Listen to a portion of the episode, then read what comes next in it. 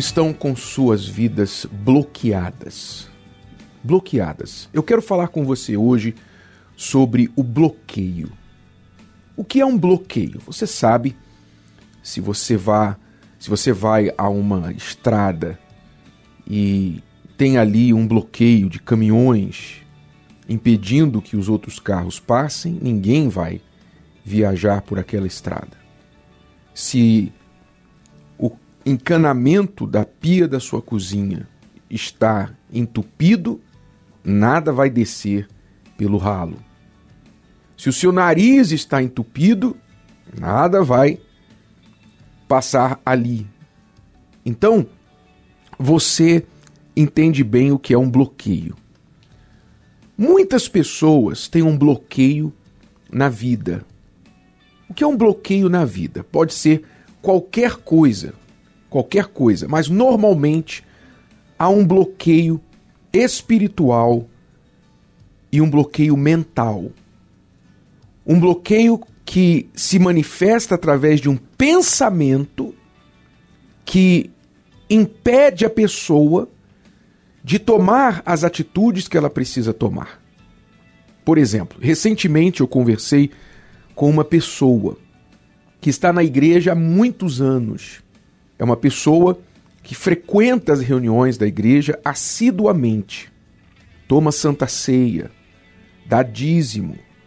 Uma pessoa, por todos os critérios, que é um bom membro da igreja, entre aspas. Só que, olhando um pouco mais de perto, verificamos que esta pessoa, apesar da sua frequência à igreja, mente muito.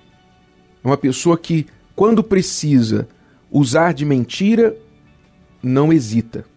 É uma pessoa que tem a vida financeira travada, vive de aluguel há mais de 30 anos paga um aluguel, tem medo de dar um passo para comprar a sua própria casa. Não porque não tenha condições financeiras, mas porque ele tem medo que não vai poder pagar a sua casa.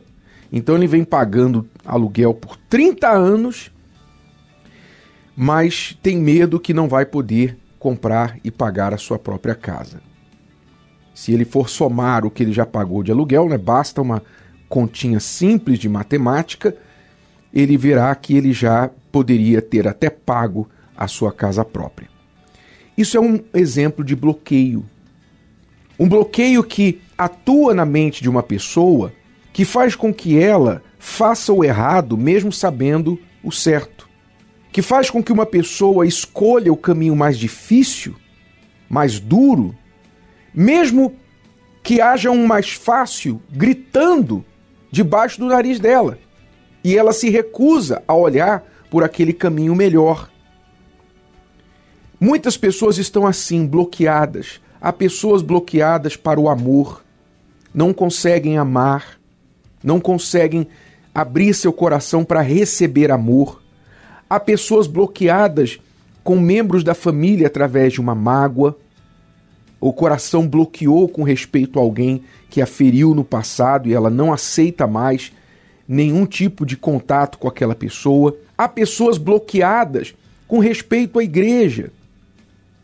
Ouvem esta programação assiduamente, porque elas se sentem mais tranquilas ouvindo a palavra de Deus através de um meio de comunicação, mas elas não conseguem ir até a igreja porque por uma experiência passada de decepção, de pessoas que não lhe trataram bem na igreja, ela tem um bloqueio. Ela não consegue ir até a igreja. Tem gente que tem um bloqueio com Deus, não consegue orar. Ela consegue ler um livro de 500 páginas de ficção científica, de romance, mas ela não consegue abrir a Bíblia e ler um versículo, porque há um bloqueio na mente dela com respeito às coisas de Deus. Ela pode falar com alguém ao celular por duas horas, mas ela não consegue fechar os olhos e falar com Deus por dez segundos. Então, quando há um bloqueio na vida de uma pessoa, é importante você entender que se há um bloqueio Então, algo mais forte do que aquele bloqueio tem que ir contra ele para removê-lo, para tirá-lo.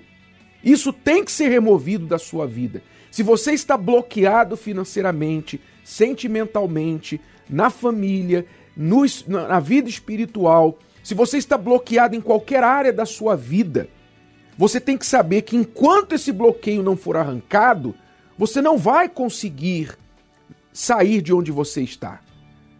Então, o primeiro passo, como qualquer situação que você deseje resolver, é reconhecer que existe. Você tem que reconhecer qual é o seu bloqueio. O que, que te bloqueia? O que te paralisa? O que faz você amarrado ao teu passado, aos teus medos, aos teus achismos?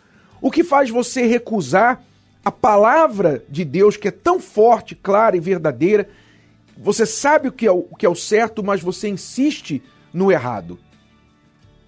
Reconheça que há um bloqueio na sua vida. Se isso está acontecendo com você, e pelo que eu tenho visto, muita gente sofre com bloqueio em sua vida. Então, primeiro passo, reconhecer que há um bloqueio. Reconhecer. E depois disso, o que você tem que fazer? Você tem que ir para cima desse bloqueio na obediência à palavra de Deus. Como Jesus fez com o cego de nascença. O cego de nascença, o seu bloqueio era a sua cegueira. O seu bloqueio era pensar, já que eu nasci assim, não tem jeito para mim. E ele não estava errado, humanamente falando, de pensar daquela forma. Ele realmente nunca havia se ouvido falar que um cego de nascença teria passado a ver. Então, por um pensamento natural, ele não achava que ele poderia ser um dia curado. Mas o que Jesus fez para quebrar aquele bloqueio? Jesus deu uma ordem.